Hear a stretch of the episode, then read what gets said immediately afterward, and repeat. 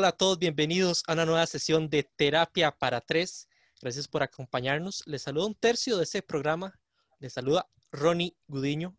Y bueno, hoy tenemos invitado un Daniel, digámoslo así, porque se nos fue el otro en esta, en esta sesión. Y bueno, pero mejor voy a presentar al de la casa primero, a don Lior Richter. ¿Cómo estás, Lior? Hola, hola, ¿qué tal, Ronnie? Daniel. La verdad que muy contento de por eh, un programa más de Terapia para Tres y obviamente un invitadazo de lujo, de lujazo, como se diría. Hoy está con nosotros Daniel Suchar Sommer, quien es analista económico y además es profesor, pero yo no voy a hablar de él. ¿Qué tal si le damos la palabra a Daniel? ¿Qué tal, Dani? ¿Cómo estás? Leor, Ronnie, un placer, pero te faltó decir que soy liguista, porque es muy importante. liguista, corazón. Es muy importante, amiguitos, no me dejen de lado que somos liguistas y que vamos bien, aunque estamos mal, pero vamos bien. Daniel, Daniel si muchas quieres... gracias, chicos, por, obviamente por la invitación y un fuerte abrazo también al tercer compañero, Daniel. Si, si quieres, no sé, para la gente que quizás no está tan empapada de, de lo que haces, y comentar un poco, meter la cuñita de lo, de lo que haces. Lo que ha sucedido en los últimos años es que eh, yo tengo en estos momentos más de casi ya 20 años de experiencia laboral, donde he estado trabajando en consumo masivo, toda mi vida he trabajado en consumo masivo, y hace unos 11, 12 años atrás fundé mi propia empresa que tiene que ver con productos de consumo masivo, temas comerciales, y lo que se llama un side business o un negocio paralelo es dar clases en las universidades. Hoy doy clases en dos universidades, una pública, una privada, y eh, muchos me conocen por el tema de la universidad, digámoslo así, porque he dado clases, yo creo que a más de 3.000 personas, tantos, tantos años eh, dando clases, di clases en, doy clases en licenciatura, bachillerato y maestrías en, en, ambas universidades. Entonces, obviamente hay un pool de, de muchachos y muchachas que han pasado, digamos, por las aulas de clase. Entonces, obviamente hay mucha gente que me conoce. Y esa parte de que me conoce también están eh, muy sumergidos a la actividad diaria que uno utiliza en las redes sociales, que mal que bien ha sido una plataforma para darnos a conocer desde el punto de vista académico o intelectual. Pero, ¿por qué te decía esto, Ronnie y Dior? Porque si bien muchos me conocen por la parte más del análisis económico, financiero, etcétera, sí existe un Daniel que tiene una pequeña empresa, es una pyme, que todos los días está pendiente de la pyme, que cuando hay que facturar, hay que cobrar, hay que hacerlo, o sea, no, no es tan fácil, no, no, es que todo el día estoy pensando en ver que, que, quién me llama para una entrevista, no, es que de verdad tengo que seguir viviendo de esa parte y eh, no he dejado de estudiar, o sea, siempre he dicho que la capacitación constante y el eterno estudiante siempre tiene que estar ahí, y bueno, y para mí es un, es un placer y para, y para un orgullo para, para la familia Suchar que he optado por los tres grados académicos más importantes, que es la licenciatura, la maestría y el doctorado, pero son, eh, son logros, achievement, como se dice en inglés, míos, porque los quise hacer porque, me, porque quise hacerlo. ¿okay? Y bueno, obviamente sigo estudiando todos los días para poder dar un mejor, eh, lo mejor de mí en la, frente a los chicos en las aulas de clase, Ronnie y, y. Y Daniel, eso que dice es clave para el tema esta semana, ya que es un apasionado del deporte, como él bien lo dice, lo menciona, pero también conoce el manejo de las empresas. Y en esta sesión vamos a ligar un poco ambas, porque a veces en el estadio es muy fácil reclamar. Es que ese jugador no siente la camiseta, es que ese jugador ya no corre igual que antes, pero no vemos como si lo fuera un trabajador igual que nosotros. Cómo está la situación de su salario, qué temas personales está atravesando. E incluso no sabemos la motivación como tal que él está viviendo. Y también queremos pensar desde el punto de vista de un dirigente. Responder la pregunta, ¿es un negocio fructífero o no? Bueno, en esta sesión vamos a tratarlo. Antes de comenzar, queremos recordarles las redes sociales. Estamos en Instagram y Twitter como arroba terapia guion bajo para tres, tres con número, y en Facebook como terapia para tres. Para entrar en materia de una, Daniel, aprovechando que estamos en época de pandemia y como podemos ver, el fútbol nacional, por ejemplo, no hay aficionados, que es una fuente de ingreso importante para ciertos equipos, los más grandes, por así decirlo, que llenan el estadio y las taquillas son relevantes. ¿Cómo crees vos que hace un equipo de fútbol para mantenerse a flote en esta época de pandemia? Mira, te voy a contar algo para, voy a, voy a, voy a tomarme un par de minutos para poder responder todo esto. Eh, Lior, que, que, somos amigos hace muchísimo tiempo, tengo la, la, oportunidad de ser muy amigo de la familia Richter también, sabe que en los últimos 10 años he estado dentro de la junta directiva de una disciplina acá en Costa Rica, que es el racquetball. He tenido la oportunidad de jugar a alto rendimiento, no solamente en racquetball, dándole medallas a Costa Rica a nivel internacional, también eh, alcanzando algunos logros nacionales, pero mi deporte siempre ha sido el fútbol, en el cual también jugué en alto rendimiento, segunda división, etcétera. Entonces, eh, sí, me divertí bastante, ¿no? No, no lo voy a negar, me divertí bastante, me lesioné, me volví a, a componer, eh, muchas de las cosas, y ya ahora que no me dedico a esa parte del deporte, sí puedo dar fe de que hay muchas cosas que suceden en un campo que tienen que ver con esa psicología, como bien lo comentaba Ronnie, de un jugador o una jugadora. Aquí no hay un tema de género, simplemente hay un tema de la persona que tiene que dar el todo por el todo y que sencillamente con que revise su celular cinco minutos antes de entrar a un partido de fútbol, de racquetbol o de básquetbol y le mandan una noticia que no, que, o que leyó algo que lo puede distorsionar, puede tener el peor día de su vida. ¿No? Aunque haya dormido bien, aunque haya comido bien, aunque haya hecho todo bien, puede ser. Por eso que existen las concentraciones, eh, incluso para dejar los celulares fuera o algún tipo de distractor. Me haces la pregunta de forma personal de un, de un atleta y la parte del negocio, que es lo que usualmente también vemos los analistas. Desde el punto de vista de un jugador, un jugador es un, sí, es un empleado que tiene su trabajo y que su trabajo es dar físicamente el todo por el todo en una cancha. Y obviamente la cancha que más se mueve, obviamente es el fútbol. Pero el jugador de básquetbol, el que se tiene una piscina, el que tiene que trotar los 10 kilómetros, todo eso, él sabe que lo están viendo y lo están evaluando y posiblemente desde sus hombros también pese la responsabilidad de una familia. Si bien es cierto, hay jugadores excepcionales que son multimillonarios, que pueden estar en diferentes latitudes, cada persona que vemos en televisión y que seguramente nosotros como, como, como, como espectadores eh, podemos decir, es que este lo hizo mal o lo hizo bien o, atacar desde el punto de vista ofensivo, ¿no? Porque también utilizamos lenguajes un poco obscenos. En realidad hay una persona que sabe que si se, que si se equivoca, posiblemente esté no solamente eh, haciéndole algo mal al equipo o, al, o a sí mismo, y también pueda depender eh, su gente, su familia. Por el otro lado tienes a las empresas. Esas empresas que están, que no son, que, que no tienen un bien social, hay un bien comercial y mercantil. Las empresas invierten en jugadores, invierten en publicidad, invierten en estadios y por supuesto quieren una retribución para esto. Hoy tenemos un COVID-19 que ha hecho que muchos, muchos, muchos deportistas o deportes hayan tenido que estar a puerta cerrada y sencillamente no hay esa taquilla que se puede estar esperando más que todo en los eventos tipo béisbol, básquetbol y fútbol, que son los tres eventos que hemos visto más que todo en, en Estados Unidos y en, eh, y en Europa que se están dando a, a, puerta cerrada o lo que se llama sin ningún tipo de eh, espectador. Obviamente hay obviamente golpes muy fuertes. Se ha calculado más de mil millones de dólares las pérdidas que ha dado la Premier League. La Premier League significa la liga inglesa y en la liga española se opta, a, está alrededor de 700 mil millones de 700 mm, millones de dólares lo que se ha perdido por el tema de este, de, digamos, de esta afluencia que no se está dando en los estadios en la liga española. La liga, la liga francesa, la liga alemana ha tenido golpes menos,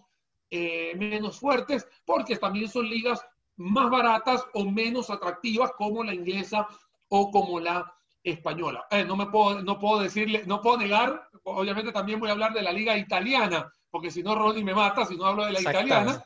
Y la liga italiana tiene un aproximado de 500, de 500 millones de dólares en pérdida. Sería la tercera el que estaría en pérdida, la Premier, la Premier League o la Liga eh, Inglesa de primero, la Española de segundo, la Italiana de tercero, Francia cuarto, quinto es la, la, Liga Alemana. Claro, estamos hablando de fútbol masculino. Cuando hablamos de la NFL, que es el fútbol, eh, digamos, el fútbol americano, se está calculando alrededor de 1.500 millones de dólares en pérdidas, porque ya deberían estar empezando la NFL y todavía no se ha eh, puesto en marcha como debe ser. Y obviamente recordemos que en la NFL es un partido, no es ida y vuelta, sino es un partido, venden todas las entradas y bueno, tiene todavía un cúmulo de, de cosas importantes. Y la Major League Baseball se ha, mm, se ha calculado en pérdidas por encima de 1.500 millones de dólares,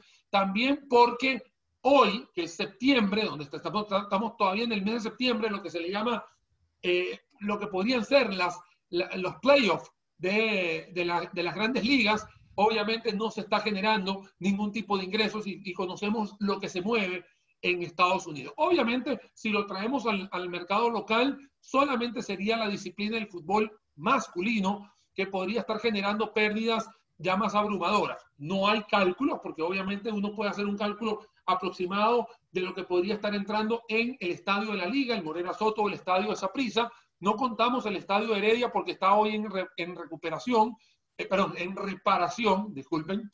Y en el tema del fútbol femenino, que me duele mucho decirlo, tuvo un boom muy importante, pero con este parón, obviamente, no podríamos estar calculando lo que podría estar dejando de pérdidas o dejando de percibir el tema del fútbol eh, femenino. Otras disciplinas en Costa Rica eh, no se han visto reactivadas, por ahí se habla del básquetbol, por ahí se habla de algunos deportes más individuales como el tenis, pero en realidad prácticamente todo ha girado al fútbol masculino en este caso. Y, y Lior, de hecho, creo que tiene una consulta relacionada a este tema, porque puede ser un buen pretexto, por así decirlo, el hecho de la pandemia, a que, es que estoy perdiendo porque no tengo la taquilla pero no sé si Lior lo quiere ligar un poquito a ellos, esos equipos, por ejemplo, que anteriormente incluso no, no tenían, no llenan el estadio, no, no llegaban aficionados, no sé, Lior, la consulta que vos tenías. Sí, va, como bien lo dice Ronnie, va muy ligado a esto, porque ya tal vez no tanto en Corona, sino a, ni, a nivel general, ¿qué es lo que pasa? En general, en muchos países, todos los equipos tienen afición son países con mucha población, cada, cada equipo tiene, no sé, estadio de 5.000 personas, que tiene su público, que la gente le llega.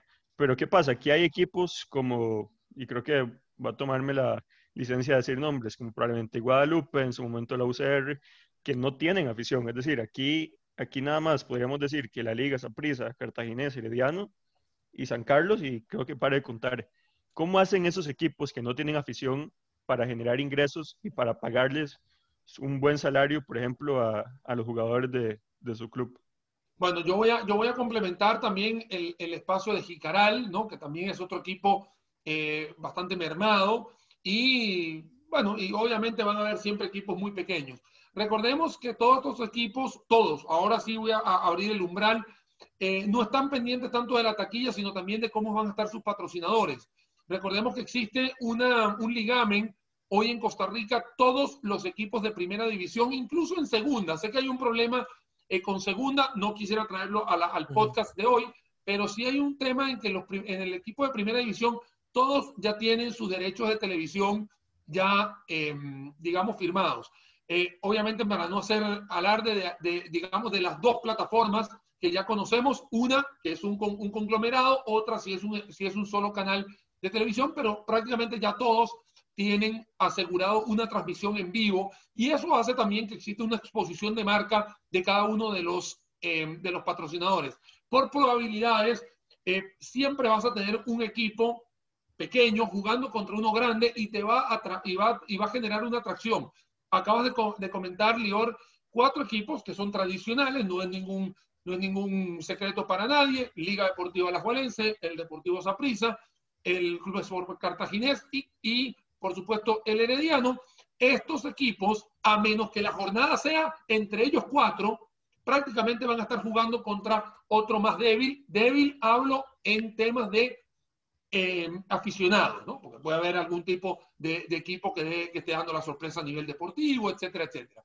Pero lo que está claro es que si hay un equipo como Grecia, que sabemos que no es tan, tan que no tiene tanta afición, eh, etcétera, cuando llega a un equipo como la Liga, o la Liga, Saprissa, etcétera, obviamente le va a dar no solamente una repercusión importante. Recordemos también esto con una comparación típica que hay con la Copa del Rey en España, cuando los equipos chicos están ligando, frotándose la mano para que le toque uno de los tres grandes, ¿no? O sea, dicen, ojalá me toque jugar contra el Barcelona o el Real Madrid o algún equipo Atlético de Madrid, etcétera, porque dicen, ese momento no llega todos los días. Entonces, eh, obviamente, eh, hay eh, sobreventa de entradas, hay todo un tema, digamos, de mm, cadena de valor, el, el, encadenamiento de todo lo que va a ser el partido. Más o menos eso es lo que usualmente pasa con estos equipos chicos, que sí le apuestan a esta, mm, a esta exposición de marca, hoy que los equipos ya tienen la, mm, prácticamente todo firmado en, eh, con televisión. Y me voy a pasar de género porque en el género femenino también se está dando un, un, fenómeno muy similar. Si bien es cierto, hay un solo canal que prácticamente está transmitiendo casi todos los partidos, también eso ha sido uno de los argumentos para poder, eh, para poder llevar a cabo a cada uno de estos equipos, aquí sí voy a, a distanciarme, esa prisa, Heredia, eh, digamos, la liga, pero también tienes un Dimas Escazú o un Suma Sport, que también, o el Sporting, que son equipos femeninos, pero también están buscando patrocinantes y que también les hace clic el tema de la exposición de marca, Ronnie León. Lo que iba con ese tema, digamos, yo soy inversor y veo los ejemplos de esos magnates internacionales que compran equipos e incursionan en múltiples deportes. Por ejemplo, en la familia Khan, que tiene, ahora está con temas de lucha libre, pero también tiene el Fulham, de, que ahora está en la Premier League, en la primera edición, tiene un equipo de fútbol americano, que uno dice, ok, es un negocio rentable para ellos. Si lo traemos acá, a Costa Rica, soy un inversor, ¿me es realmente rentable embarrialarme un poco? ¿Por qué? Te, te voy a poner este ejemplo. Quizás ahora el tema del deporte femenino, especial el fútbol, está trayendo muchas miradas y ya finalmente me parece que hay patrocinadores interesados en que su nombre aparezca en la camiseta de un equipo femenino. Y por eso vemos que hay camisas del equipo masculino con patrocinador y otro en el femenino. Por ese lado, quizás un inversor diga, mm, tal vez con el equipo femenino me interese. Pero en general, en el deporte y en el fútbol costarricense, si soy inversor, vale la pena meterme de lleno al fútbol. Bueno, perdón, el deporte. Sí, mira, acá el tema tiene que ver con la exposición de marca que tú puedas traer, porque nadie va a invertir simplemente porque usted tiene la cara bonita o sencillamente porque eres amigo del otro. Es la única forma que tú, puedes, tú puedas conseguir un patrocinio sin tener ningún argumento mercadológico. O sea, yo no voy a patrocinar absolutamente a nada o a nadie si no voy a tener una retribución, así sea, de marca. Entonces, es ahí donde yo tengo que eh, eh, empezar a explicar por qué la inversión en marketing es tan importante. Ah, eh, hace uno, una, prácticamente hace un mes, a mí me preguntaron en un, en un programa deportivo, en una de las radios acá en Costa Rica, que qué se puede más hacer, o sea, ¿por qué invertir en fútbol femenino?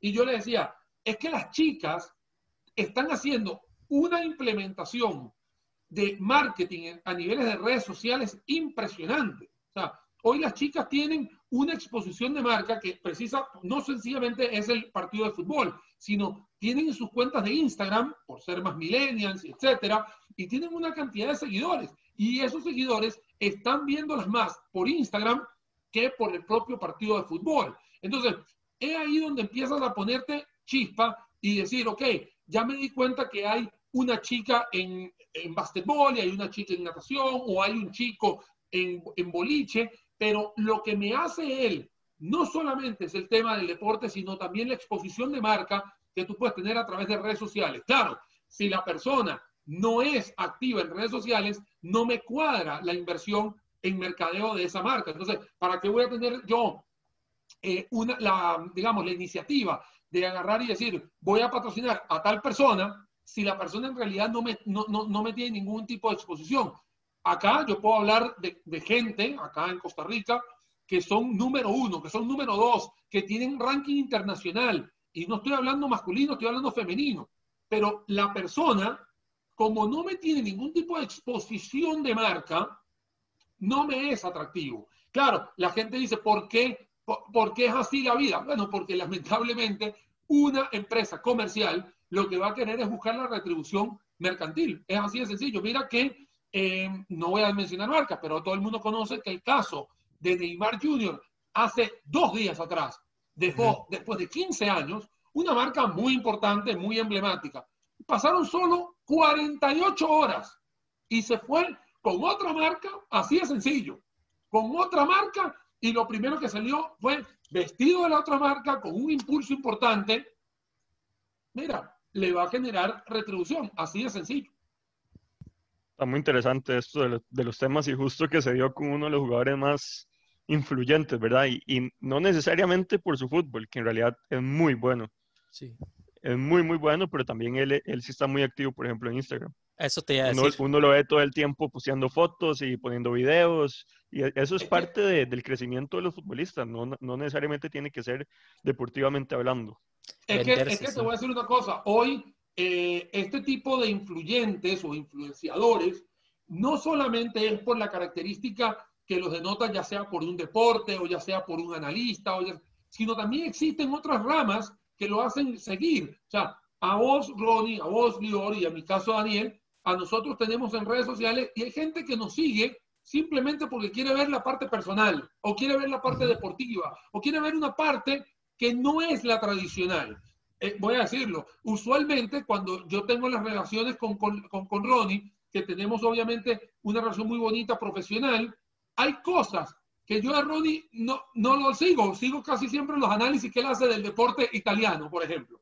¿Por qué? Porque es una parte diferente, o sea, es algo, es algo que me, me, me gusta y no es del, del, giro del negocio que siempre hacemos. Hay gente que me dice, Daniel, a mí me gusta cuando estás eh, trotando, por ejemplo, porque estás viendo otro, otra arista. Entonces, posiblemente, cuando ves eh, activaciones eh, de las chicas, por ejemplo, en, fútbol, tú ves activaciones de ellas, mira, haciendo deporte, otras estudiando, otras haciendo una gran cantidad de cosas y son jugadores de fútbol, o son jugadores de racquetball, o son tenistas. Entonces, también esto, este, este siglo XXI, lo que nos ha traído es un 360 para cada uno de los, de los jugadores, en el caso que estamos hablando de deportistas hoy, y esos jugadores es por el nivel de influencia que tienen hacia un 360 completo.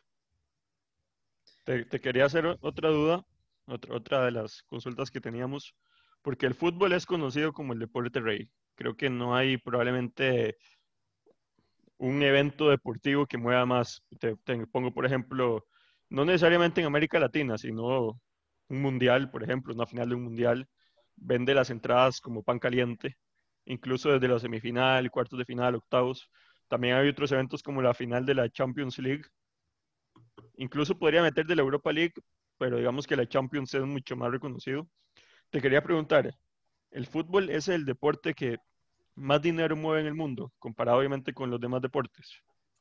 Mira, definitivamente el fútbol, soccer, es el que, es el que mueve más pasiones a nivel mundial porque tienes representación no solamente en todos los cinco continentes del mundo, sino que tienes una Federación Internacional de Fútbol Asociado que está muy bien organizada. Pero sí existen regiones en el cual el fútbol es el segundo o el tercer deporte y no tiene tanta relevancia. Por ejemplo, en Pakistán, India, eh, el cricket es un deporte que, bueno, que es rey. O sea, ahí olvídate el fútbol, olvídate el béisbol, olvídate el softball. Ahí estás hablando de cricket y todo tiene que ver con cricket. Y después del cricket viene el rugby, que es otro deporte que las, em, digamos que las influencias inglesas han tenido en diferentes lugares. Ve que en Australia y Nueva Zelanda el, el fútbol sí existe, pero el rugby es el que manda. Luego tienes un deporte, el rugby lo tienes muy fuerte en la Gran Bretaña, donde cuando tú ves un partido entre Escocia y Gales, e Inglaterra o Irlanda o cualquiera de ellos, bueno, ahí se mueve cualquier cantidad de dinero posible en otro, en otro deporte que que usualmente acá en Costa Rica, o por lo menos en la región de Latinoamérica, no lo tenemos. Desde el punto de vista del béisbol, el béis tiene una implementación eh, muy fuerte en, los Estados Unidos, Canadá. Sí, tiene una influencia importante en algunos países del Caribe, Panamá, Nicaragua, Venezuela y República Dominicana.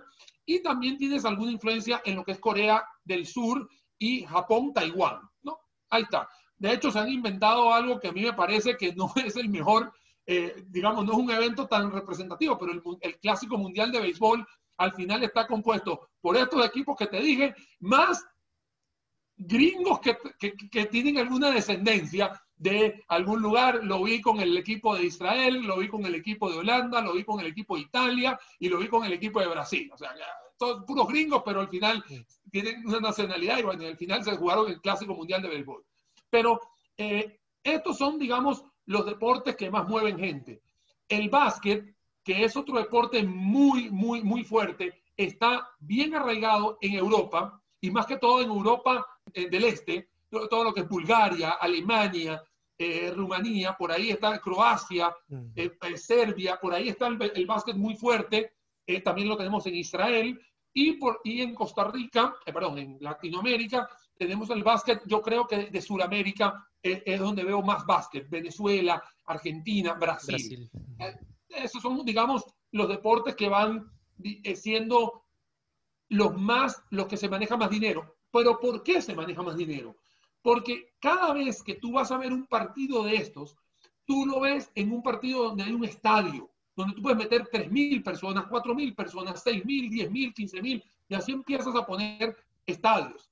Hoy en día, la Federación Internacional de Fútbol Asociado a la FIFA no te permite hacer un mundial, así de sencillo, en un estadio con menos de 40 mil personas. O sea, no te, no te lo permite. O sea, él no te permite. Si bien aquí podemos tener un Jicaral, un Grecia que, sabe, que caben 2.000, 3.000 personas, ahí jamás en la vida va a haber un mundial. ¿Por qué? Porque la FIFA está buscando la masividad. Así de sencillo. Rugby, cricket, el básquet, eh, digamos, eh, en el béisbol, son 40, 50 mil, un montón de personas. ¿Qué pasa con el tenis? El tenis se juega en, en, canchas, ¿no? Uno contra uno, pero el estadio es 10 mil, 15 mil, 20 mil personas, al igual que el básquet. Por eso que tú tienes eh, algunas disciplinas que por más excelente que sean, como el racquetball, el squash, badminton, no, no te van a lograr llenar más de 200, 300 personas. Y usualmente la gimnasia, que es muy atractiva, usualmente se hace en gimnasio que puedas meter 3.000, 4.000 personas. O sea, vuelves al tema de que estás hablando de masividad, Ronnie, para responderte el tema y a Lior, de por qué se mueve tanto dinero en todo esto. Y es que es válida esa duda porque la percepción se da, vámonos así, las transferencias de fútbol internacionales, esos millones que se manejan por un jugador, los salarios, los contratos. Mientras que, por ejemplo, en el fútbol americano, en la NBA, porque no estoy tan empapado del tema en Europa, en esas ligas, hay los topes del salario. Por ejemplo, incluso también en el tema de las negociaciones, cómo se manejan las franquicias para no dejar muy dispar la liga como tal. Por eso siempre pueden haber salarios altos, pero no pueden pasarse de, ese, de tope. Entonces, por eso está esa percepción a veces de, que a, veces en el fútbol se manejan cifras que no se van a conocer en otros deportes. Pero ¿qué sucede? lo, que pasa que, lo que pasa, Ronnie, es que todo lo que tenga que ver con una razón comercial o mercantil te da para pagar todo eso. Usualmente en España y en Inglaterra, que son los países que, digamos que hay más más morbo a la hora de, buscar noticias en, el fútbol, la gente cuando ve una contratación, lo único que está esperando es ver cómo es el crecimiento de las ventas en camisas, por ejemplo. Ya, ya, y entonces te das cuenta que el jugador se paga a las tantas camisas y empiezas a, monitorear la rotación de los inventarios de las camisas. O sea, así de sencillo. Obviamente, eh, y, te cuento, cuando yo tuve la oportunidad de vivir en Europa, eh, te das cuenta que no todo el mundo es de Real Madrid o no todo el mundo es de Barcelona. Posiblemente en América tengamos un poquito más de arraigo en la parte española o italiana.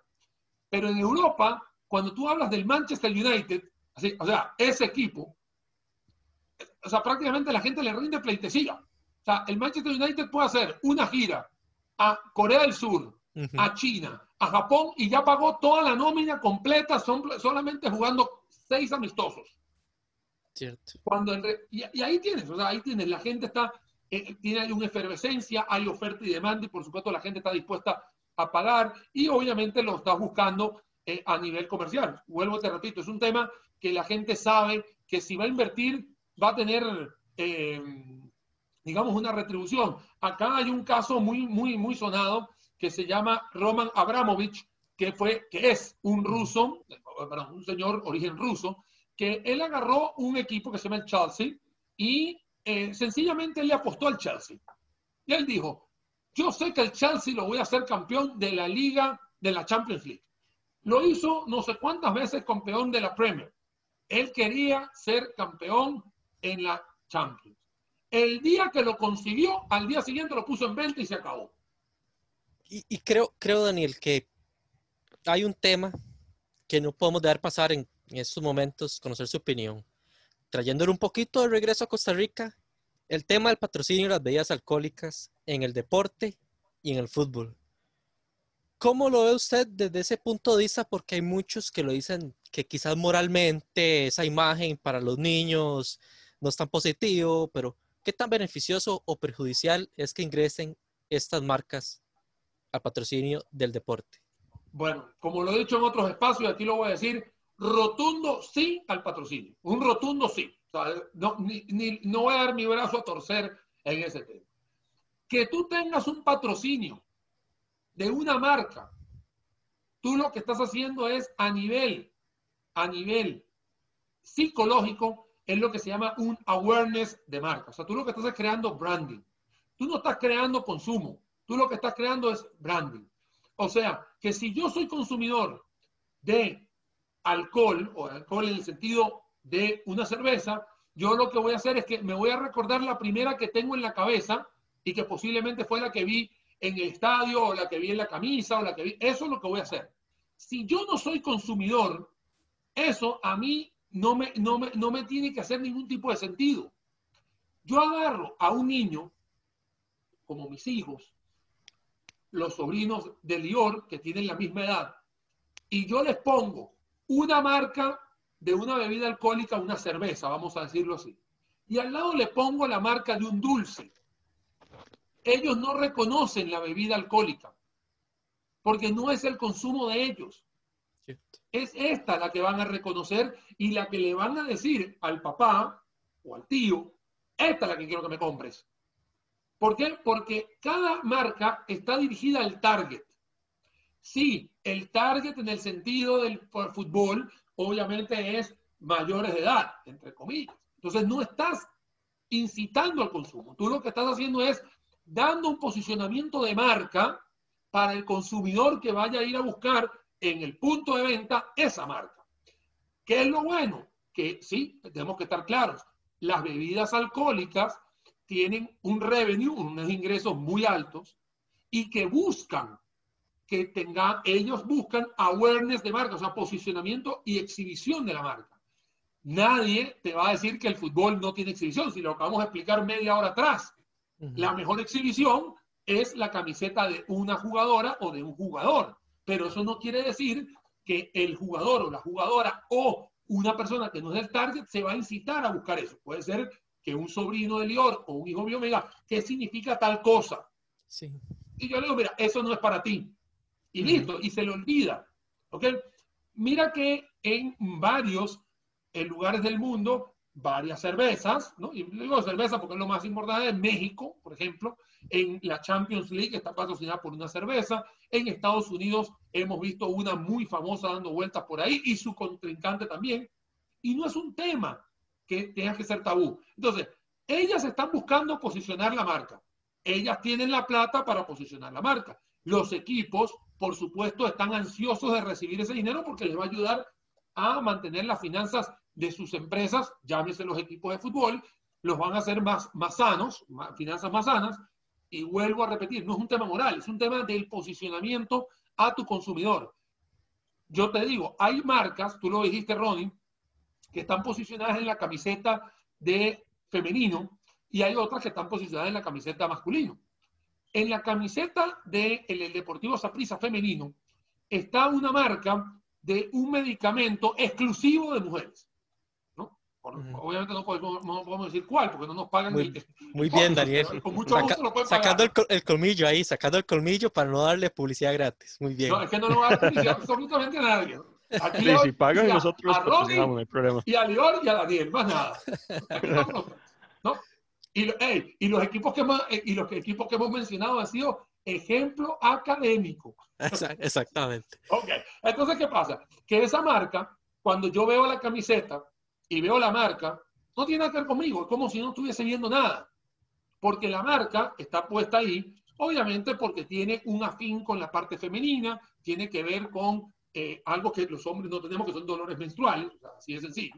Entonces, como yo no soy consumidor de esa marca, para mí es como si no estuviese viendo nada. Eso es lo que la gente no ha entendido desde el punto de vista de marketing. Muy buen ejemplo. Y, obviamente, cuando tú llegas al, cuando tú llegas y te dice una marca, quiero cuánto me cuesta ponerme en, en un brazo o en la parte de la espalda o lo quiero en la, en la camiseta, digamos, en el frontal. Bueno, ahí obviamente empiezan otros tipos de negociaciones, como hay exposición de marca en televisión, eh, en televisión, perdón, entonces tienes las vallas publicitarias, etcétera, etcétera, y después también tienes lo que son las activaciones de los propios, de, los propios jugadores, de las propias jugadoras, de las atletas. O sea, así, así de sencillo eh, se maneja. Entonces, yo te digo, yo no, yo no ando, yo no ando peleando mucho con el tema de las marcas porque es exactamente entender qué es la naturaleza de colocar una marca en una camiseta o en un estadio o en todo esto. Sí, va a haber un problema, que es que puede ser que la marca diga, yo quiero vender mi cerveza dentro del estadio. ¿Ok? Entonces ahí viene un problema, pero ya del consumo o de la ingesta dentro de la actividad deportiva. Que eso es otro tema. Y veamos, ok, el tema de las bebidas alcohólicas era como esa minita que no se estaba explotando, no se estaba buscando. ¿Qué otros ámbitos potenciales negocios no están explotando los dirigentes de, deportivos de nuestro país que vos identifiques? Mira, hay un montón de cosas que usted puede hacer, un montón, pero es que si tú supieras la gran cantidad de actividades que usted puede hacer que generan branding, awareness y dinero. Yo, acá en Costa Rica, que tengo 15 años, cumplo la semana que viene 15 años viviendo acá, y los que vivían en Venezuela también, lo mismo, la firma de autógrafos, la firma de autógrafos, usted le genera una gran cantidad de plata. ¿Por qué? Porque usted agarra, lleva a los jugadores o a las jugadoras y dice que para que él le tome, él le firme algo, tiene que ser la camiseta original de la liga, por ejemplo. Claro, no vas a poner la camiseta en 50 mil pesos y no va a nadie. O haces una estampita o una barajita que sea atractiva o algo pequeño para que la gente vaya, porque recordemos que el fútbol, como estamos hablando de este deporte, es un, es un deporte muy masivo donde no todo el mundo tiene un poder adquisitivo para pagar esa cantidad de dinero. Entonces, usted puede hacer esa actividad y puede hacer actividades en distintos cantones del país. Porque en Costa Rica, mentira que los que están, que los que siguen al cartaginés solo son los que viven en Cartago. Y si hago la comparación a Heredia, Saprissa, la liga, es idéntico. O sea, jugador que tú lleves o jugadora que tú lleves con una buena estrategia de marketing, que puedas hacer algo, tú puedes hacer cosas. Otra de, las, otra las actividades que uno tiene que hacer, igual, branding, tiene que ver con actividades aledañas. La liga, por ejemplo, tiene algo que se llama la Liga Run, que es una actividad que es para correr, es 5 kilómetros, 10 kilómetros, y terminas en el Morera Soto. Eso se puede replicar en los otros estadios. No, no tiene nada malo. No tiene nada. Es que lo digo la liga y Heredia no lo quiere hacer. ¿Cuál es el problema? No pasa nada. Es un tema que todo el mundo va. Puede ser que uno termine con, una, con, la, con un concierto de alguien o con otra cosa. Te estoy hablando ejemplos, no tiene nada que ver con COVID, porque COVID tiene otra cosa. COVID te puede decir, ok, vamos a hacer, vamos a hacer implementación de redes sociales, vamos a hacer charlas, vamos a hacer one-to-one.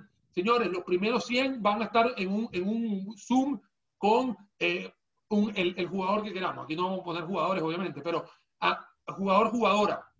O sea, uno puede conseguir cosas para hacer, cosas para generar dinero, generar tráfico, generar todo esto. Si bien hoy los cuatro equipos más importantes de fútbol masculino y sus pares femeninos, quitando a Cartago, están haciendo buenas estrategias de marketing digital, todavía existen posibilidades de ver cómo sacarle más punta a este lápiz.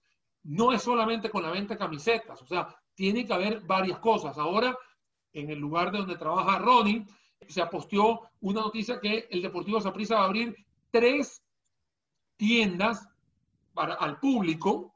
Bueno, ¿qué hacer con esas tiendas? O sea, la tienda no solamente es ver el transeúnte que llega y te persigna a ver si alguien va a comprar. No, no, tienes que sacarle el provecho a todo eso. Y esto que te estoy comentando, Ronnie Lior, no es que Daniel se le está ocurriendo, es lo que Daniel ha visto en las implementaciones en la Major League Baseball, en la NBA, en la NFL, y cuando pasas al charco, que vas al Real Madrid, Barcelona, Manchester, que, que Bayern Múnich, que he tenido la oportunidad, gracias a Dios, de estar en estos estadios eh, y digamos en, en, estas tiendas, tienen, mira, es que son implementación, activaciones increíbles que a ti se te olvida que es fútbol o se te olvida.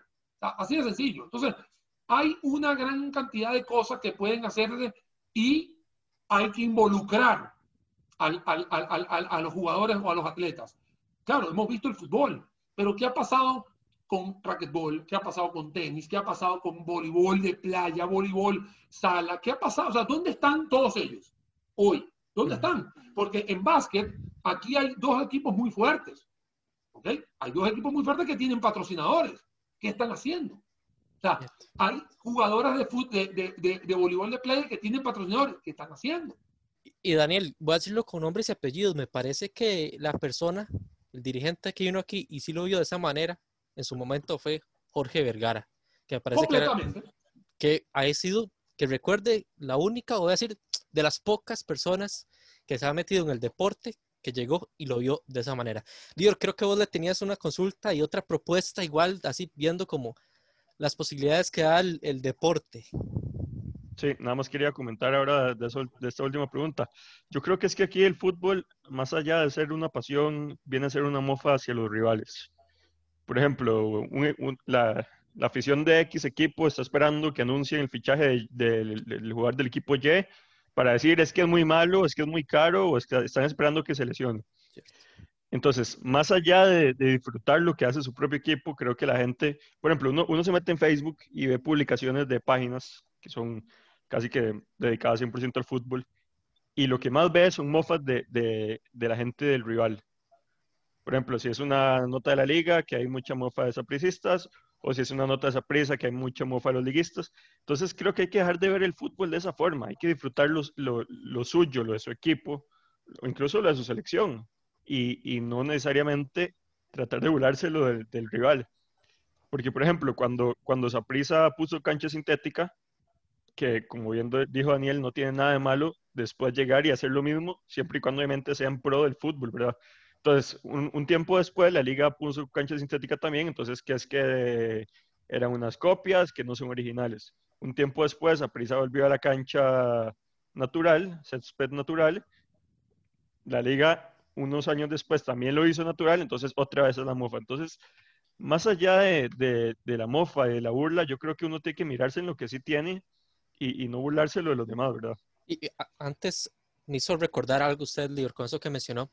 Ahora con el tema del COVID, lo de aparecer con la cara, no sé si recuerdan, en el estadio, en el, los palcos, en las graderías, con un, una figura de cartón que Saprisa lo trajo y los comentarios eran todos, ah, están copiando, eso ya lo hicieron en tal país hace años. ¿Y cuál es en el Alemania. problema? ¿Y cuál es el problema con que lo hagan? O sea, si se copian cosas bueno, buenas, de, de, hecho, de hecho, te cuento, Ronnie, que fue el primer equipo que lo hizo eh, público o, o, más popular fue el Bayern Múnich. Él fue el equipo que se le ocurrió hacerlo, pero claro, se le ocurrió porque fue la liga alemana la, que, la primera que empezó. Uh -huh. ¿no? Recordemos que la liga turca nunca, nunca paró y la alemana fue la que sí tuvo la, la, pausa más corta y volvió, pero obviamente volvió con todos los protocolos de, de, sanidad y se le ocurrió, o por lo menos fue el primero en sacarlo, y acá prisa, la Liga Heredia, tomaron, tomaron eso y coincido con ustedes dos. Hay mucha gente que lo que está esperando es ver lo malo, o sea, y, y, y les voy a contar algo, o sea, ojo, ni siquiera, o sea, voy a contarlo y me regreso al, al fútbol otra vez en, la economía, que es algo que obviamente yo le sigo el pulso todos los días, es mi, es mi trabajo, hay mucha gente lo único que está pensando es esperar a ver dónde, dónde alguien se equivoca para sacar petróleo de lo malo. O sea, o están esperando a que alguien haga un debate para ver quién gana. O sea, como que, como que ese es el morbo que le interesa. O sea, cuando a mí me llaman a debatir, o mira, hay gente que me dice, Daniel, perdiste. Yo, ¿perdí de qué? O sea, yo vine de mi idea. Si no te gustó bien y si te gustó, chévere, ya. O sea, no, no, no, le voy a, no, no voy a seguir con el tema de que si ganó, perdí. O sea, usted tiene que seguir la vida. Volviendo al deporte, ¿no? Es una cuña publicitaria, coincido. O sea, hay mucha gente acá que no lo ve sano. O sea, así de sencillo, no lo ve. De hecho, la parte sana es burlarse del otro, Burlarse del otro. Y eso también trae algunas repercusiones a la hora de valorar el deporte. Porque cuando tú llegas y dices, quiero vender un jugador o, de, bueno, un, jugador, lo quieres vender, y, y, tú lo primero que haces es que haces un nivel de investigación, lo que se llama en inglés stalking, ¿no? Lo estoqueas, ¿no? Y de repente te das cuenta que viene una gran cantidad de, de haters a, a, a, decir que el jugador o la jugadora, bla, bla, bla, bla, y dicen una gran cantidad de cosas, y lo desprecias, o sea, estamos despreciando a nuestro propio, a, nuestro uh -huh. propio compañero. O sea, sea, ¿quién no le quiere desear el bien a las jugadoras o a los jugadores? Por supuesto que sí. O sea, hoy en día, hoy en día, y, y, aquí me voy a atrever a decir el nombre, hoy en día la mejor jugadora que hay en la Liga Deportiva Alajuelense se llama Priscila Chinchilla. Y Priscila Chinchilla, yo estoy seguro que cuando se abran las fronteras se va a ir. Una chica de 18 años que puede correr 100 kilómetros por hora, no sé, se va a ir. Y hay gente que lo único que hace es denigrar a la pobre Priscila. Así es, con el respeto que tengo el, el resto de las chicas. ¿Entiendes? O sea, es así, o sea, en vez de sacarle provecho a que tenemos a ella, a ella, a la otra, ojalá todas sean legionarias, lo que hacemos es denigrarlo. Y eso también puede ser que le baje, eh, digamos, el nivel a nosotros mismos. Eso es lo que usualmente pasa. Con el caso de Manfred Ugalde, que un día estos anotó el segundo gol, entonces ya están haciéndole números que, que es mejor que este o que es peor que este. Pero yo creo que en todo esto lo único que queda es disfrutar y ver, y ver las cosas más con una sonrisa que, que con punzándonos el hígado, porque siempre va a ser fácil criticar. Yo creo que hoy en día es más fácil criticar que alabar lo, lo bueno que hacen, por, por lo ejemplo, y, los y, legionarios. Y es que también, Lior, tienes una, una herramienta que le ha dado micrófono a todo el mundo, que es las redes sociales y que mucha gente prefiere eh, esconderse detrás de un perfil para poder decir o poder denigrar a todo esto. Vuelvo y te repito, yo acabo de, hablarte de Priscila Chinchilla porque me parece que es, fenomenal, o sea, la verdad que una chica de 17, 18 años es fenomenal, pero así como le deseo el, bien a ella, le deseo a Carol Sánchez, que, ya está un poquito más veterana, o, o que puede ser Ivonne Rodríguez, o que puede ser Paula Cotto, o sea, y aquí podemos decir, hay que decirle el bien a todos. Y yo lo que quiero es que ninguna se me lesione.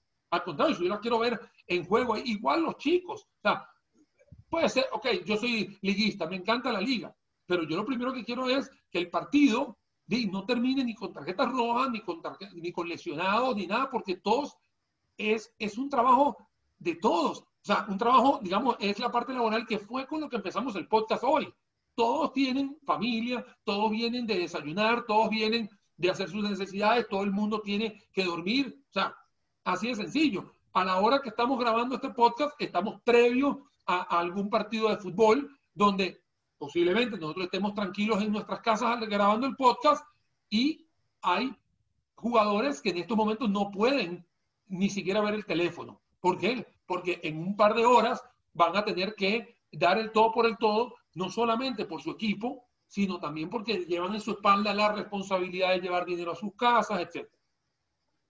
Te tengo otra pregunta y que va más tirando hacia el lado de turismo. Turismo y economía y fútbol. Vamos a, mezclar los tres temas en una sola pregunta. Hay, hay, equipos en el mundo, sobre todo en Europa, que son muy seguidos por gente de todo el mundo, ¿verdad? Te hablo, por ejemplo, del Real Madrid, del Barcelona, del Bayern Múnich, y no tanto, a ver, no, no tanto de este lado del planeta. ¿Vos crees que hay, hay equipos como Real Madrid o Barcelona que promueven no solo el equipo, sino la ciudad y el país? Y, y, la, y la pregunta va así, si yo voy a ir a Madrid a ver un partido del Real Madrid al Santiago Bernabéu, cuando ya termine de, de estar el espectáculo que está quedando, se le salen los colores a Elior con ese comentario. no, no, no, no, no, no. Un poquillo nada más. Es que está quedando muy chiva. Ok, yo no, yo no solo voy a ir a Santiago Bernabéu, yo probablemente voy a sacar tres, cuatro, cinco días para ir a, a conocer la ciudad como tal. Lo mismo con el Barcelona, para que Ronnie no me tire. Si voy al Camp Nou, quiero ir a, a, a- a Barcelona y, y después tal vez me voy a Sevilla y a otras ciudades. Entonces, ¿crees que el fútbol puede ser, o los equipos de fútbol como tal, puede ser un sprint, por decirlo así, al turismo de cada país? Y, y, por ejemplo, te digo así porque la gente no va a venir a Alajuela a, a ver un partido de la Liga del Morera Soto y a, y a pasear en Alajuela, a menos que No, sea mira, demasiado fiebre. el- ah, mira, lo que, lo que está sucediendo es que eh, hay, hay, hay equipos obviamente mucho más cosmopolita que otros, ¿no? Por supuesto, nuestros equipos en Latinoamérica, quitando Latinoamérica, quitando equipos como el Boca Juniors o el Real Ma- el, eh, River Plate, perdón, son equipos que los otros son equipos más regionales. O sea,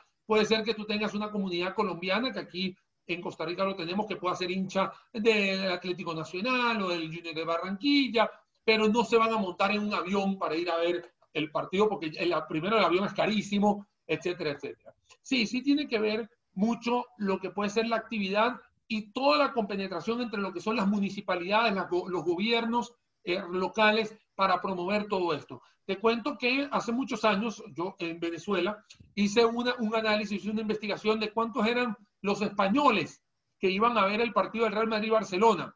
Y usualmente el estadio tiene 30% de españoles. El resto son puras personas extranjeras que pagaron paquetes turísticos para ir a ver, obviamente, este partido, ya sea en, en la ciudad condal en, en Barcelona o lo que pueda ser la castellana ahí en, en Santiago Bernabéu. O sea, es un tema totalmente eh, regional. Cuando han habido algunos problemas bélicos, por ejemplo, en Israel, que este, este, este, este país juega en la UEFA, sus equipos juegan en la UEFA, y que de repente han tenido problemas bélicos, se les da Chipre como la segunda opción. Y llegan los equipos y hacen paquetes, paquetes importantes para que los aviones puedan ir y venir a Chipre e ir a ver los partidos. Entonces, es ahí donde tenemos que ver la gran diferencia que hay entre la voluntad que puede haber en Europa y la voluntad que puede haber acá en Latinoamérica. Ve que la Champions y la UEFA League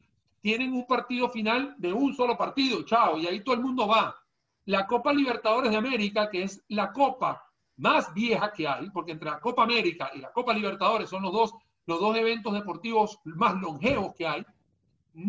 La Copa América, porque es, el- es en, un, en un país, pero en la Copa Libertadores tienes que irte a doble juego. Y exactamente este año, el último año, se iba a promover la primera vez, casi que en 100 años, un juego y ya todo el mundo sabía que nadie iba a ir. O sea, nadie iba a ir. Porque nadie se va a montar en un avión para ir a Chile o para ir a Venezuela o para ir a Colombia cuando el equipo que juega es, por dar un ejemplo, la Universidad Católica de Chile contra, eh, co- co- contra Boca Juniors y el partido es en el Campín en Bogotá. Nadie lo va a hacer. O sea, nadie lo va a hacer. Con Más allá de los Bogotá- colombianos que obviamente viven cerca del estadio, probablemente. Claro, pero, claro, pero no, no es lo mismo, porque al final un equipo lo que quiere jugar es con su afición Cierto.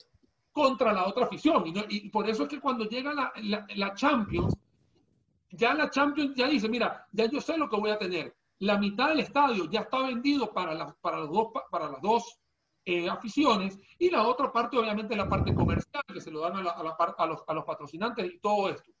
Eso es lo que sucede, que nosotros vivimos en, una, en, una, en un continente, aparte muy grande, ¿no? porque viajar al sur te puede durar prácticamente 8 o 9 horas, viajar al sur, todavía no tenemos esa, mm, esa, esa cultura de poder viajar y tampoco tenemos este acompañamiento, ya sea de líneas aéreas o lo que pueda ser algún tipo de paquetes turísticos, que te, te digo, en Venezuela, que es de las comunidades españolas e italianas más grandes fuera de estos dos países, yo vi muchísima gente, amigos míos, que viajaban a Madrid o viajaban a, Roma, ¿no? vuelos directos, eh, obviamente con las, con las aerolíneas, y eran aerolíneas que se prestaban para ese momento porque sabían que era un, era un boom, ya sea una final o ya sea un partido de estos eh, superclásicos, etc.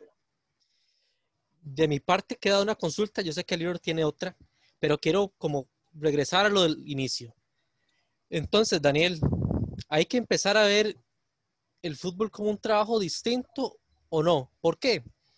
Se ha hablado mucho, como mencioné al comienzo, el tema del amor a la camiseta, pero recientemente vimos fútbol femenino con María Paula Salas, Noelia Bermúdez, que pasaron de esa prisa a la liga. Históricamente dado de ese jugador que va de un rival al otro. Como aficionado, sé que cuesta. Deberían empezar a ver a esos que están en la cancha como un trabajador más, a pesar de que tienen el vistazo de todo un estadio lleno, por ejemplo, hay que medirlos con una vara diferente o hay que verlos igual, como un trabajador normal y corriente. Vea, esto es un trabajador.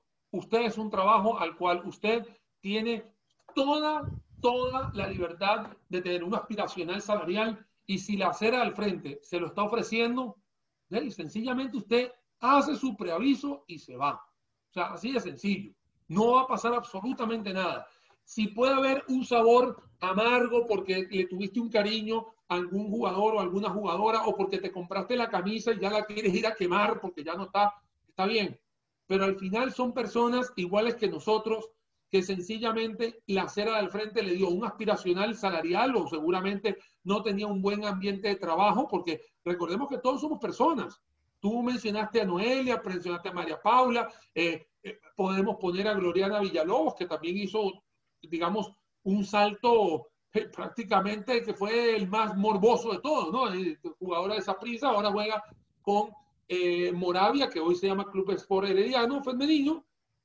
Mira, lamentablemente ella también es una persona que come, que trabaja, que quiere hacer y si le ofrecieron más plata de ese lado y tiene capacidades para poder ahorrar, y hay, que, hay que entenderlo. O sea, en ningún momento, en ningún momento ella ha ella, digo, ninguna de estas que hemos mencionado, ninguna ha atacado a su anterior empleador, no lo han hecho en redes sociales, no han hecho, eh, digamos, ningún tipo de mofa ni ningún tipo de burla, simplemente agarraron, decidieron irse para otro lado, como Lior y como vos, Ronnie, pueden agarrar hoy, trabajar hoy donde están y mañana trabajan en una, en una competencia. Puede ser que los primeros meses sea como un poco raro, pero usted no está haciendo absolutamente nada malo. Malo sería o éticamente no estaría correcto que llegaría alguna jugadora o algún jugador y hacer mofa, hacer burlas, hacer ofensas. Ahí sí no estoy de acuerdo. Obviamente, como, como, como, como jugador,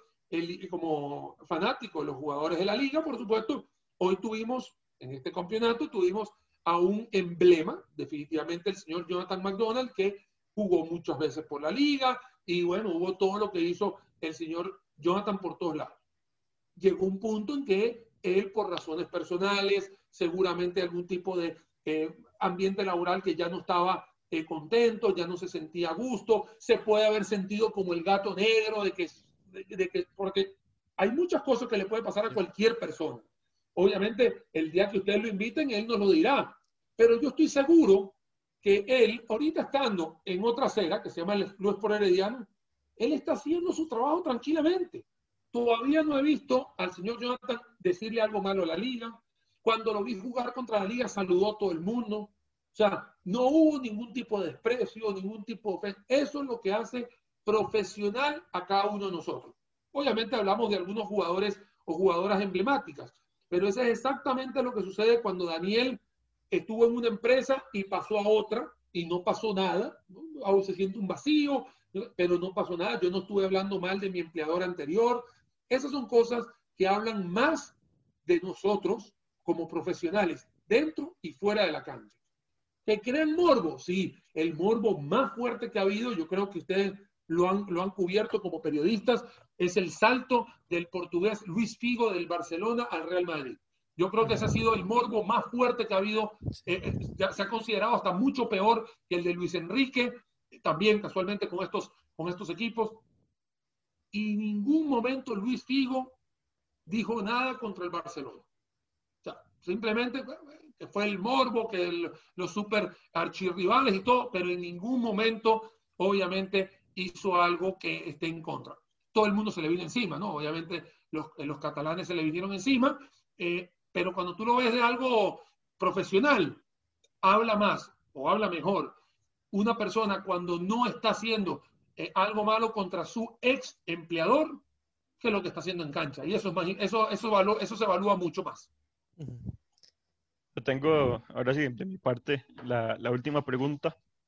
Y viene también con el tema de economía y, y de mercado de fichajes, aprovechando que en estos momentos casi que en todo el mundo está abierto el mercado de fichajes en, del fútbol como tal, el deporte como tal. Te tengo una pregunta. Hoy en día, claramente las prioridades son otras. Lamentablemente el mundo ha dado un vuelco importante y, le ha dado la atención necesaria a todo este tema de COVID y se le ha destinado dinero, se le ha destinado profesionales, etc. Te tengo una pregunta muy específica. Hoy en día, con, todo este, con todas estas prioridades que tiene el COVID, ¿se está dejando destinar dinero a esta causa y tal vez se le está dando un poco más, por ejemplo, al mercado de fichajes. Es decir, que un jugador como Havertz, creo que valió como 80, como 100 millones, eh, podrían usar esa plata para COVID en vez de gastarle en un jugador de fútbol. ¿Crees que tal vez está como un poco sobrevalorado el fútbol y, y hoy en día no es tan importante y, podríamos cambiar ese dinero y girarlo y destinarlo al, al, tema de COVID, a la lucha contra el coronavirus? Mira, te voy a responder, Lior, que son dos temas diferentes, eh, desde mi óptica, ¿no? O sea, puede ser que el que nos esté escuchando sí los pueda juntar, yo lo veo diferente. El tema del COVID es una, una alerta sanitaria a nivel mundial. La alerta sanitaria tienen que ser los gobiernos que tengan que atacar y si las empresas privadas quieren aportar algo de sus utilidades, con muchísimo gusto, aquí no hay ningún problema, pero siempre y cuando ellas paguen sus impuestos y los gobiernos tengan que hacer un reajuste presupuestario para atender la alerta sanitaria, eso es el deber ser. Ahora bien, la parte mercantil o la parte comercial de la venta o compra de jugadores definitivamente puede crear un morbo porque hay países donde no la están pasando muy bien con el COVID-19 y estamos hablando de países que no tanto por el COVID, sino porque tienen déficits fiscales muy altos, etcétera, etcétera, y que de repente veamos la compra de, una, de un jugador o, la contratación de un servicio, ya sea por 80 millones de dólares o 50 millones de dólares, en realidad lo que puede crear es un morbo más que la propia relación mercantil. Yo puedo estar vendiendo mis celulares, que es uno de los negocios que yo tengo, yo puedo estar vendiendo memorias y sencillamente la gente dice, ¿por qué no destinas eso a, a, al COVID. Mira, no, mira, yo al COVID le destino mi IVA, mi impuesto de valor agregado que recolecto con mis facturas, mi impuesto sobre la renta y sea el gobierno que tenga que atender esa parte. Desde mi punto de vista, yo tengo una, una estructura que pagar. Recuerda que muchos, eh, muchos de estos equipos tienen socios, muchos equipos pueden ser sociedad anónima, también hay compromisos eh, financieros que tienen que, que, que, pagar. O sea, aquí son temas que ve, la, vida continúa. El banco eh, te dice, mira, eh, me hipotecaste el Santiago Bernabéu, te presté mil millones de dólares para comprar, no, me interesa para qué compraste, o sea, a mí me pagas mi plata en, el retorno sobre inversión.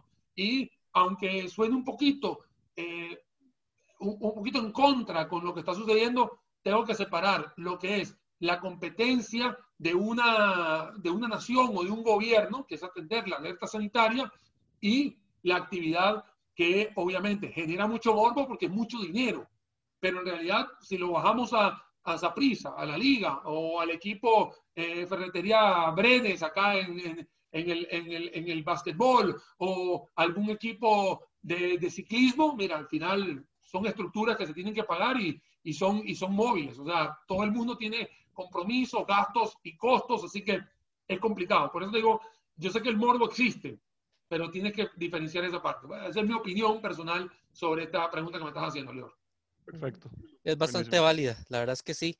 Y bueno, antes de pasar las recomendaciones con Lior esta semana, vamos a recordarle las redes sociales para que nos sigan. Estamos en Instagram y Twitter como arroba terapia guion bajo para tres, tres con número, y en Facebook como terapia para 3, igual con número. Dior, si quieres, vamos con la recomendación de la semana. Vamos con recomendación de la semana. Voy a aprovechar también que está aquí Dani para, ya que es profesor, vamos a meter algo de educación en la recomendación de la semana. En esta reciente semana, las universidades están regresando a clases para afrontar el último cuatrimestre de este convulso 2020. En las recomendaciones de la semana les daré algunos consejos para hacer que este regreso a clases sea más provechoso y estén preparados de cara al curso lectivo. Inicialmente, la mayoría de clases van a ser virtuales, por lo que evita que se tenga que salir con tiempo hacia la universidad. Sin embargo, lo recomendable es estar al menos una hora antes en casa o donde se reciba la lección para poder tener todos los materiales a tiempo, probar el internet e incluso que pueda comerse algo antes de comenzar la lección. Es importante estar preparados y tener energía para que pueda estar concentrado durante la clase. Y es que después de un par de semanas de no recibir ningún curso, es necesario acostumbrar el cerebro a que pueda poner atención en el tiempo que dure la lección. Una vez que le entreguen el plan del curso, lo ideal es que sea ordenado para notar muy bien cuando le toca entregar trabajos y cuando le corresponden los exámenes. De esta forma podrá rendir bien a lo largo del cuatrimestre y evita que se le acumulen las entregas. Otro consejo, lo ideal siempre es que esté en constante repaso de la materia que se vio recientemente y de esta forma, una vez que se aproximen los exámenes, ya podrán estar bastante avanzados y no tendrán que correr con lo estudiado en, las últimas semanas. Esto también sirve para corroborar si usted entendió toda la materia o si le quedó alguna duda. Y por último, pero no menos importante, un hábito que se debe tener más allá de si se estudia o no, es intentar comer lo más sano posible y tratar de dormir lo suficiente ya que esto puede hacer que la persona esté mejor preparada y descansada para recibir la lección. Esa es la recomendación de la semana. Buenísimo, buenísimo, Lior. Y para ir despidiendo a Daniel, varias cositas. Lo hicimos con Manuel, con Fiorella también, que fue la primera invitada. Que nos comente ahí, metiendo cuña, que meta cuña lo que está haciendo, dónde lo pueden seguir y demás. Pero también que lo vaya ligando y que nos comente un poco acerca de la experiencia de estar en este programa, cómo lo sintió, qué le pareció. Así que Daniel, coméntenos. Bueno, Ronnie, Lior, la verdad que cuando vi el primer programa, se los dije, es un, son iniciativas interesantísimas, importantísimas y les deseo todo lo mejor. Y acá que hoy fui protagonista de esta, de esta sección, quiero decirles a todos los que nos están escuchando que todas las personas tenemos siempre un lado que no es tan profesional, que es personal, que hay cosas que nos gustan, hay hobbies que nos apasionan y hoy tuve la oportunidad de disfrutar mucho las dos cosas que más disfruto en mi vida, la parte de la administración y las finanzas y por supuesto la parte deportiva.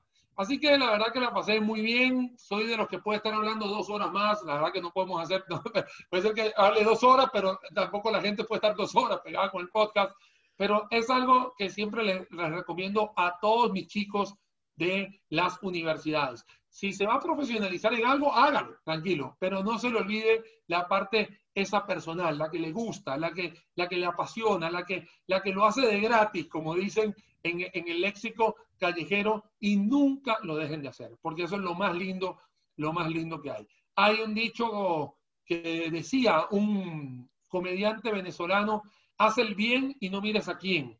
Así que la verdad me quiero ir con, ese, con esa expresión, porque ustedes hacen el bien y a veces no saben a quién, y eso es lo más importante, porque le están haciendo un bien a muchísima gente. Ronnie, Lior, muchísimas gracias y voy a aprovechar a desearle a Lior eh, y a todos tus, a todos tus familiares, Shanato va y Jumar Hatimato va para ti, que seas inscrito en el libro de la vida, para ti también, Ronnie. Estamos en una época donde los correligionarios judíos estamos celebrando Año Nuevo e inicio de otro año más en nuestras vidas. Muchas gracias. Igual, igual para vos y tu familia también. Y de nuevo, muchas gracias a Daniel. Vamos a invitarlo de nuevo. Que nos diga que sí, esperemos, pero vamos a invitarlo de nuevo más, más adelante. claro, claro que sí, claro que sí. Cuando, cuando estemos, yo, hay que darle chance al, tiempo, por supuesto. Y no nos puede olvidar que por ahí en enero, si Dios lo permite, de verdad, si Dios lo permite, ojalá tengamos aquí el Mundial Sub-20 del fútbol femenino, que será una inyección, mira, muy buena para Costa Rica. Recordemos que Costa Rica ya se quedó sola, Panamá ya declinó, así que seremos anfitriones de, ese evento eh, sub-20, ahí están, y de hecho ya las chicas ya están entrenando, así que yo estoy muy emocionado por eso. Perfecto, muchas gracias a Daniel, gracias a Lior, Y gracias a ustedes por escucharnos y ya lo saben, les saco cita para la próxima semana en una nueva sesión de terapia para tres. Hasta luego.